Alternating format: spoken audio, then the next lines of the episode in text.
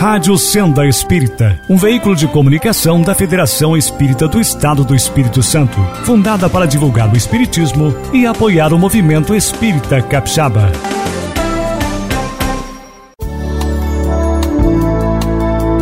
Você acompanha a partir de agora o programa Elo Invisível, conversando sobre mediunidade em todas as dimensões.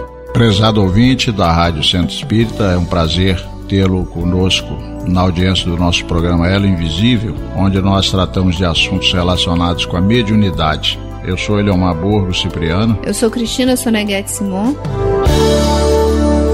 E nós somos integrantes do Departamento de Orientação Mediúnica da Federação Espírita do Estado do Espírito Santo. Entre vivos e vivos, entre mundos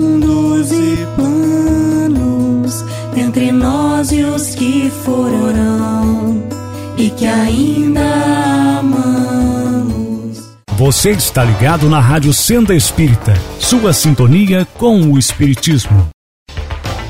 Rádio Senda Espírita, sintonizando você com o belo e o bom. Continue ouvindo o programa Elo Invisível. Nós estamos aí com a nossa programação já em andamento sobre um livro que a Cristina vai comentar para nós agora. Nós estamos estudando o livro Voltei, do irmão Jacó, psicografia do Chico Xavier. E estamos no capítulo 17, na Escola de Iluminação. Você Uhum. gostaria de começar, Leomar? Posso, a gente poderia dar o contexto do capítulo e depois nós irmos analisando informações muito importantes que estão aqui. Mas primeiro o contexto, né? Ele, nós vimos até aqui a trajetória dele, como é que ele estava lá na cidade espiritual onde ele né, se localizou junto da filha. Mas a gente vê que ele foi muito honesto, né? Ele vai colocando todas as dificuldades que ele sentiu. Então, apesar dele ter sido aquele companheiro que teve aquela tarefa tão bonita quando aqui encarnado, tão dedicado, ele foi de uma honestidade ímpar em mostrar todo o coração dele, todas as dúvidas, incertezas e tudo. Então, mas nesse capítulo, ele ainda continua se abrindo e mostrando que, apesar né, de já estar ambientado, daquelas experiências que ele passou, que ele relatou, que já foi se ajustando, mas ainda um algo que está meio solto ainda. Ele não está totalmente aterrissado, ele ainda sente que dá falta alguma coisa. E o benfeitor espiritual confirmou para ele isso. Sentiu realmente, você ainda precisa de alguma coisa. E ele, com aquele senso de responsabilidade, o Bittencourt tinha dito para ele da tarefa que ele ia executar. E ele se sentiu intranquilo com aquilo. Será que eu estou preparado? Será que eu estou em condições? Ao invés do benfeitor, o outro, né? Falar para ele, não, está tudo bem, está tudo certo, ele falou, não, realmente você precisa mesmo ainda de alguma colaboração. E aí ele vai participar, é uma coisa interessante, no mesmo templo, né? Aquele edifício onde ele receberam aquelas instruções, tinha um setor lá, porque é uma organização grande, onde tem uma escola de iluminação. Interessante, né? A gente sabe que existe, né? No nosso lar, com aquilo que André Luiz falou, existem verdadeiras universidades. Então, realmente, há muito estudo no mundo espiritual. Quer dizer, você tem o trabalho, mas precisa se preparar. Então, o, o benfeitor foi assim, tranquilo. Não, você querer se preparar, se sentir inadequado ainda, ainda está precisando, perfeito. E aí ele providencia para que ele vá participar de uma escola dessas, que é uma escola de iluminação. Agora aí houve um detalhe interessante, né? Que eu achei. Quer dizer, propositalmente eles programaram para ele ir para uma escola onde ele não conhecesse ninguém. Muito interessante. Aí fizeram umas observações que eu falei, gente, a gente não pensa nisso, né? Que a, para a aprendizagem dele era importante que ele não tivesse aquelas muletazinhas que a gente tem. Ah, meu amigo, meu pai, minha irmã, meu filho, ou isso, ou aquilo. Não, ele foi para um grupo onde ele ficou totalmente só, né? Sem essas muletas. E aí, a partir daí, tem uns desdobramentos que a gente pode, então, conversar, mas aí já fica esse contexto, né? Uma escola de iluminação, por isso que o título é esse, Na Escola de Iluminação. Talvez o nosso ouvinte pudesse também perguntar o que, que significa iluminação. Eu ouço falar tanto dessa palavra, o que, que ela significa? Ela é uma palavra muito utilizada e com certeza não tem um significado só. Mas basicamente, o que, que é iluminação? Já vem de luz mesmo. Né? Mas os benfeitores, em diversas situações, eles falam dessa questão da iluminação. É, quando é que o indivíduo poderia ser considerado que ele está se iluminando? Ou como é que a gente fala? O indivíduo é iluminado. É alguém que normalmente faz um trabalho consigo mesmo de mudança tal que ele adquire uma sabedoria, ele adquire uma visão, uma percepção acima da média das pessoas. Muitas vezes essa iluminação vem de muito sofrimento, geralmente de muito sofrimento. Enquanto não houver um sofrimento que mexe lá nas entranhas do, do indivíduo, para ele rever valores que às vezes estão ah, sendo cultuados há séculos, sei lá, talvez milênios, ele não está preparado para fazer essa, esse caminho de iluminação. Por isso que o benfeitor, ao invés de criticá-lo, achou, não, é isso mesmo. Ele estava se sentindo o quê? Intranquilo. Bem, eu estou aqui já, desencarnei há várias semanas, eu estou aqui e ainda estou com essa, esse incômodo, essa coisa toda. Não, é isso mesmo. Mas está faltando algo. Então ele está num verdadeiro processo de treinamento, né? Quer dizer, aí você fica olhando o que, que o Bittencourt, que era amigo dele, programou. Que está lá na frente, que conhece tudo isso. Então as coisas vão surgindo para ele assim como se fossem hum, ao sabor do acaso, mas na verdade já está hum. tudo esquematizado uma mente mais alta conhece todas aquelas angústias da alma. Já passou por elas, já, já resolveu. Passou, já resolveu, já aprendeu. É. Não é interessante, né? E tudo começou é, a se tornar possível nesse sentido quando lá no templo ele ajoelhou na frente do Bittencourt, quando ele viu aquela estrela tomar a forma do amigo, uhum. ele se ajoelhou e falou dos defeitos dele. Não é? Foi ali naquele pedido muito franco da alma, naquela aquela posição de humildade verdadeira, sem vergonha de ninguém nem nada, uhum. que ele alcançou, acredito, o mérito para essa atenção que ele recebe aí. Uhum. Né? É isso mesmo. Aí ele começa o capítulo com uma frase muito bonita que a gente poderia começar, né? porque tem muita informação e a gente vai ter que tirar assim um detalhe ou outro, não dá para pegar todas as informações. Mas a primeira frase é assim: Infinita é a bondade do Senhor que não força a criatura e espera sempre. Isso difere muito da visão de Deus que a maioria de nós tem. Nós ainda vemos ainda de dessas escolas, já que aqui se fala de escola, de outras escolas, onde a gente aprendeu aquelas noções de um Deus vingativo, de um Bem Deus bravo. cioso, bravo, cobra muito, castiga por qualquer coisa. E ele começa a, a, a, o capítulo aqui com essa frase: Infinita é a bondade do Senhor que não força a criatura. Não é essa a visão que a maioria de nós tem de Deus. Né? Que Deus não força, que Deus espera, que Deus tem paciência. A maioria das pessoas acha que a paciência de Deus vai no máximo até a hora que ele morrer.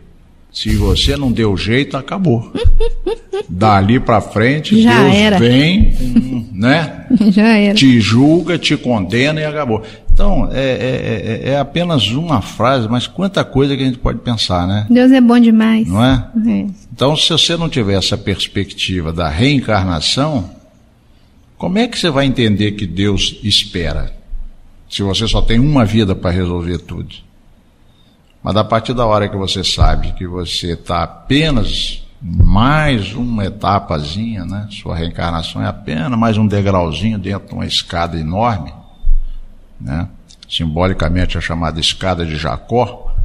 Então, nós estamos aqui num degrau, outro está um pouco mais acima, outro está mais abaixo. há uma solidariedade incrível nesse processo. Quem está mais em cima ajuda quem está mais embaixo. Você que acha que não pode fazer nada, vai descobrir que tem alguém que está mais embaixo ainda, então você também pode ser útil. Mas o principal é isso: como é que Deus pode esperar sempre, se a maioria das teologias diz que você só tem a sua chance até o último suspiro. Depois disso, sua, seu destino está selado. É trágico. Outro ponto importante que eu falo, que eu pensei aqui, que você falou antes, foi quando eles contam para ele que ele vai ficar perto de espíritos desconhecidos dele até então. Uhum. É, achei muito bonito quando eles falam assim para ele: o Guion fala para ele, né? Uhum. A conquista de luz interior demanda certa violência aos interesses do eu. E os parentes ou afins, por vezes, tocados de afeição exclusivista, provocam vibrações de piedade mal conduzida, de amor próprio ferido, de melindres desnecessários e ciúmes nocivos. Isso, na maior parte das ocorrências, envolve a alma numa redoma de perigosa ilusão, tal como se o material isolante nos afastasse do clima real da vida. Cada qual de nós é um problema particular na criação divina. Achei uhum. isso muito interessante, porque a gente tem uma tendência natural a proteger os nossos amados nos erros deles, nas falhas deles. E com isso a gente cria com essa energia de proteção um material que amortece a dor que ele precisa sentir para uhum. modificar. Aquele aguilhão que diz assim, ó, tem que mudar isso. isso a gente aí. anestesia dizendo você é assim mesmo, que é isso, deixa para lá. Você é igual ao seu pai, nasceu igual a mãe, é. e que é. não tem nada a ver, porque nada disso é herdado geneticamente. Uhum. É a herança do próprio espírito. Então ele coloca o, o, o, nosso irmão Jacó no meio de desconhecidos, para ali ele conseguir enxergar ele mesmo nas próprias dificuldades. Uhum. Porque de outra forma ele continuaria assim no meio dessas almofadas, né? Que é a filha, que são todos esses amigos que ele tem no caminho. Exatamente. Muito bonito, né? Eu achei muito bonito. É exatamente isso, né? A gente, às vezes, pensando que estamos ajudando um filho ou alguém que a gente ama, a gente realmente ajuda. E o amor ele é importante. Mas tem uma hora que a gente fica mole demais, né? A gente fica condescendente demais. Hum. E aí a gente não enxerga. Você me fez lembrar do. Claro que não é. Aqui é um limite bem mais suave. Mas, por exemplo, o Chico, ele dizia isso, que o, o inimigo ele nos ajuda muito se nós estivermos interessados no nosso crescimento espiritual. Porque ele coloca o dedo na ferida e às vezes ainda roda o dedo ainda, gira ainda, né? Mas ele mostra para nós aquilo que está na nossa personalidade que nenhum amigo, nenhum parente, teria coragem de falar para gente. Mas o Chico falava, né? Deus, Deus me livre de amigo sincero demais. Para isso, eu tenho os obsessores. Ele mesmo reconhece é. que uma almofadinha de vez em quando cai bem. É. Então tem que aquela coisa, né? A almofadinha faz bem, mas se a gente realmente. Só fica quer... deitado nelas, fica difícil a vida, é. né, Leomar? Aí você vê, olha o título da lição: Na Escola de Iluminação. Se nós queremos nos iluminar, nós temos que nos conhecer. Para nós nos conhecermos, nós temos que enfrentar realidades. Os nossos parentes, mãe, pai, amorosos, eles ficam cheios de cuidados para fazer a gente enxergar aqui, fazendo volta e tal. Então ele tinha que ir para um lugar diferente mesmo. Então, mais interessante também que eu percebi aqui é, quando ele fala assim para o Bittencourt, seja menino outra vez, né? É, seja feliz. Quer dizer, tire da cabeça esse monte de fórmula de, de, de preocupação que você tá e se permita viver, ser feliz, porque isso pode ser mais ruinoso do que salutar.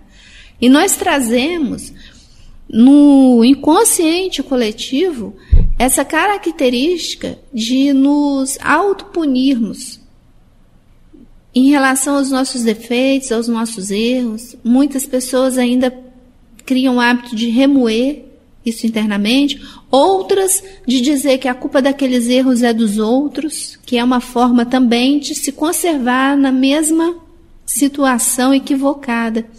Então é que eles dizem, ó, reconheceu que tem esse problema? Não remói nada não. Continua feliz procurando acertar. É assim que a gente cresce. Só assim que a gente cresce. E mais na frente no livro, nós vamos ver na prática, frente a situações complicadas, difíceis que ele vai passar, como que essa, esse conselho vai funcionar na, no trabalho né, com os obsessores. Acho que esse conselho é fundamental para quem trabalha em reunião mediúnica, seja na posição de médium, de esclarecedor, de dirigente, de apoio. É, é fundamental a, na qualidade do, da vibração mental que nós temos que manter. Correto. Tem uma parte aqui na página 146 ah. que me chamou a atenção. Ah, sim. Tá? Então acho que a gente podia conversar agora um pouquinho sobre isso. Os conceitos da cartilha? Ainda antes disso, hum. na cartilha também nós vamos talvez provavelmente parar para analisar alguns tópicos, mas antes.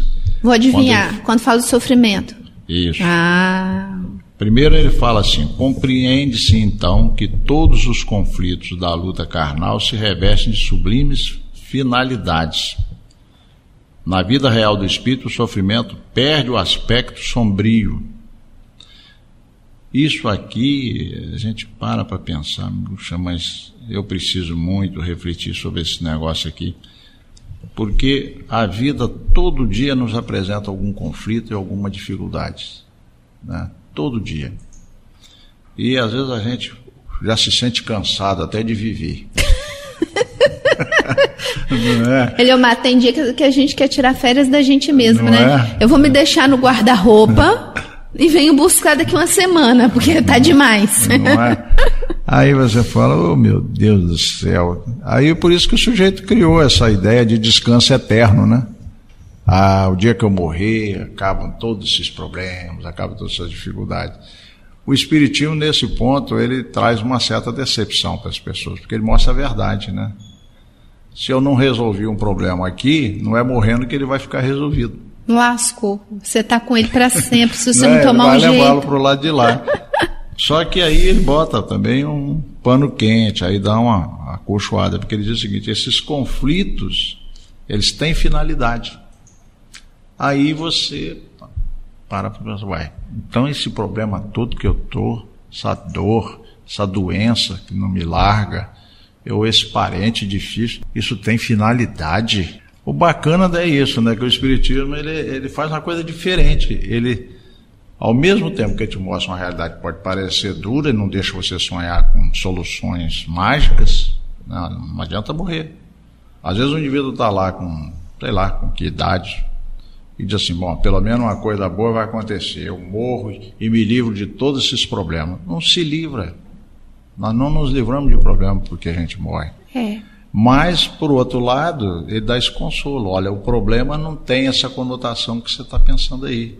O problema ele tem uma finalidade sublime. Pois é, Eliomar, mas a gente traz né, na, na nossa alma gravado lá essa ideia de martírio, de auto-martírio. Eu mereço sofrer, eu mereço, eu estou passando por isso porque eu mereço, porque eu mereço. A questão não é essa.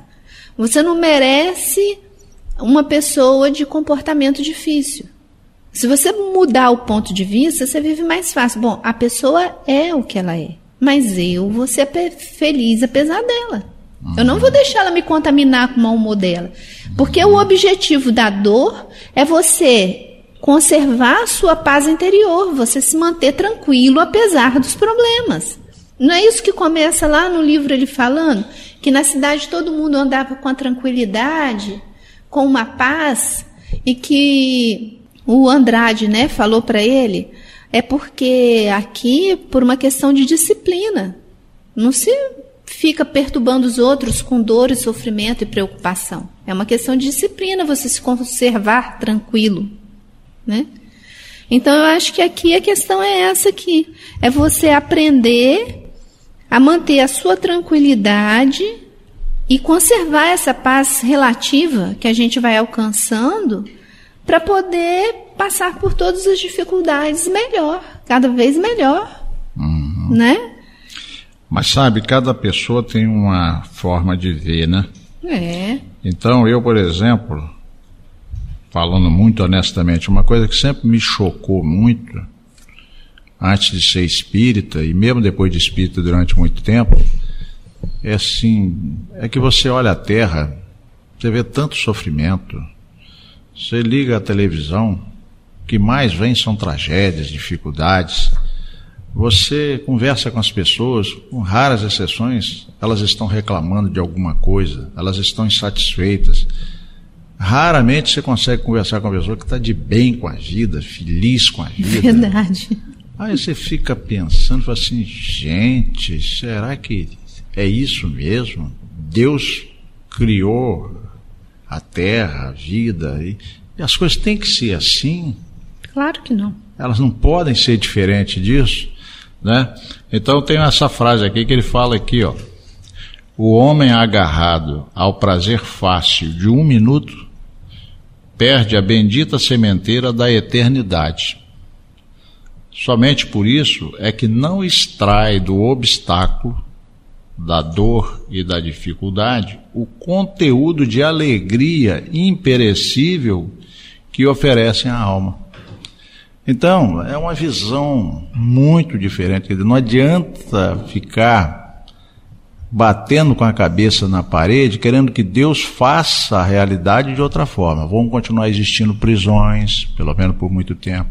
Vão continuar existindo hospitais, vão continuar existindo bullying das problemas crianças, políticos. Vão continuar tendo problemas políticos, corrupção, tudo, tudo. isso vai continuar. Tudo. Nós temos que aprender a extrair a alegria dos obstáculos. Das dificuldades.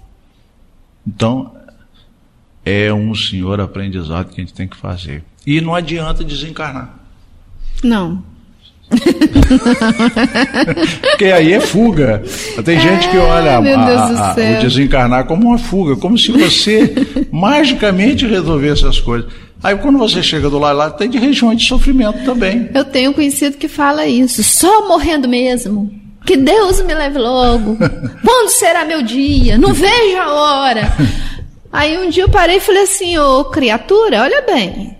Além de desencarnar e continuar com esses problemas que você traz, você vai estar numa situação ainda pior, porque você não vai poder estar interferindo diretamente para ajudar a resolver. Exatamente. Então, você, e além do que ainda, você está pedindo para morrer, você presta atenção na ingratidão com Deus, presta atenção. É? é? verdade. E lá embaixo ele fala uma outra coisa que eu grifei, hum. que ele fala assim: escaparam ao tesouro da santificação íntima deliberadamente por infantil receio de sofrimentos é. e humilhações. Então ele está dizendo que nós somos infantis. É. E eu me coloco completamente nesse quadro aí. Eu me vejo assim. Nós somos infantis, nós temos muito medo de sofrer. Temos. Muito medo de passar por uma humilhação. Passa vergonha. Né? E aí ele está chamando a atenção num negócio que Jesus né, tentou mostrar para a gente, a gente não entendeu.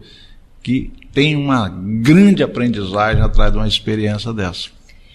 E também, Eliomar, aqui também é, a gente tem vergonha de errar, de não saber, isso, de sofrer, de não ficar queremos triste. mostrar a nossa limitação para as pessoas. É, a gente tem vergonha porque mostrou um momento de raiva, a gente tem vergonha porque mostrou um momento de covardia, a gente tem vergonha.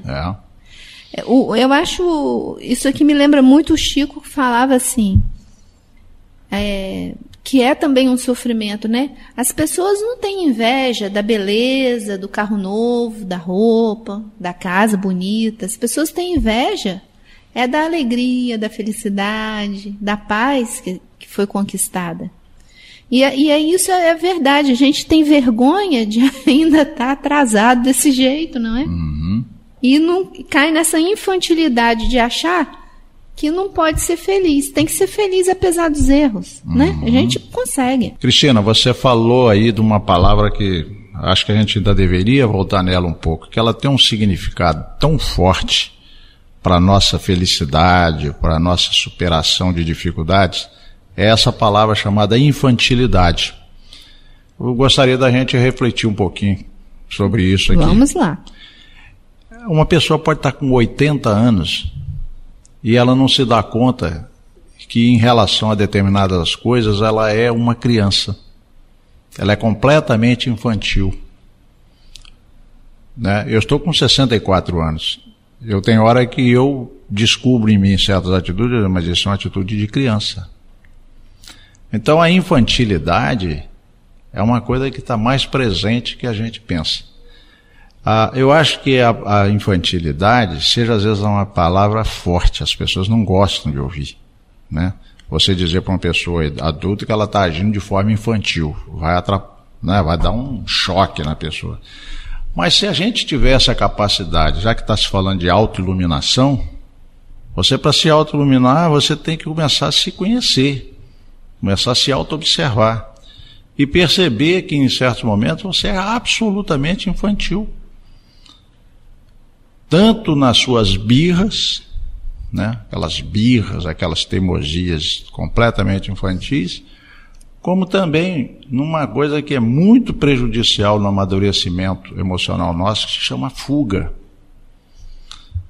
Se a gente for parar para pensar direitinho, de vez em quando na nossa vida, tudo que nós estamos querendo é o colinho da mamãe. É? Ainda como se isso fosse possível quando nós éramos pequenos, crianças, quando nos assustávamos com certas coisas, o que, que a gente fazia? Corria para a mãe ou para o pai, né? Uma busca de uma coisa. E às vezes, né? Você está lá adulto e está nessa condição. Por isso é que eu começo a buscar lá naquelas entrelinhas do que o benfeitor estava falando para ele. Se você for para um grupo onde você tiver seus amigos, seus parentes, as pessoas que gostam de você, de repente você vai querer esse mesmo colinho de sempre, né? Vai querer amortecer, porque quando você vai se ver como você é, traz sofrimento. Você chegar à conclusão que você não é tão bonito quanto você pensava, você não é tão inteligente como você imaginava, você não é tão bondoso quanto você pensava que era.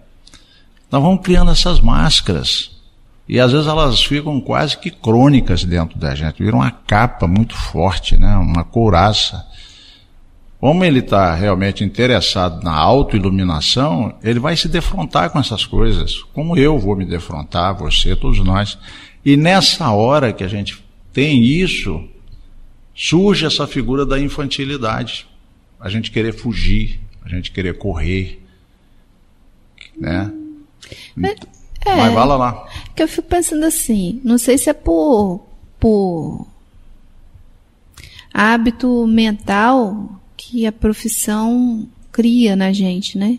Mas como psicóloga, é, para nós essa palavra infantilidade não é nada ofensiva e nem nada disso, porque nós temos uma criança sempre interior lá, uma criança que foi machucada, né? Ou uma criança que foi paparicada, que foi muito elogiada. Todos nós temos essa criança lá dentro. E as nossas situações que são mal resolvidas, as nossas situações conflituosas, é, geralmente são dessa infância onde elas foram mal trabalhadas. Uhum. Então, toda situação que traz muito conflito, muita insegurança, geralmente tem a raiz lá atrás. Quando o espírito estava mais acessível, mais ou menos até a idade dos sete anos de idade, e que os pais não conseguiram ajudar ou o próprio espírito não deu conta de se melhorar uhum. naquela fase. Uhum. Então, para nós, isso é tão tranquilo de falar, né? Porque quando eu, por exemplo, me sinto frustrada, e, e são frustrações pequenas que vão acontecendo durante o dia. É a fechada no trânsito, a fila que está mal do que você pensava, a loja que você entra e não tem o que você quer. Aí você vai juntando numa manhã umas 10 frustrações pequenininhas. A tendência da gente é ficar irritado. Uhum. Né? Pela, talvez pela maturidade, que você disse tem 63, eu tenho 52 anos. Eu paro e penso, Ih, hoje a minha criança está irritada demais. Uhum. Vou ter que dar uma acalmada nela. Ela está precisando acalmar um pouquinho. Uhum. Né?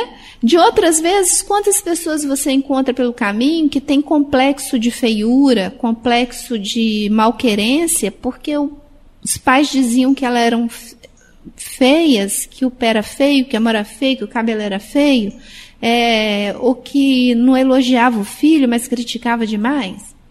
Criam-se aí, ó, os patinhos feios. Uhum. Quem não tem umzinho desse dentro de si? Uhum. E a gente precisa aprender a lidar com essa criança interior com carinho. Uhum. Com carinho. Como é que eu vou cuidar de mim com carinho? E eu acho que é isso que eles ensinam. Eu, tem, uhum né?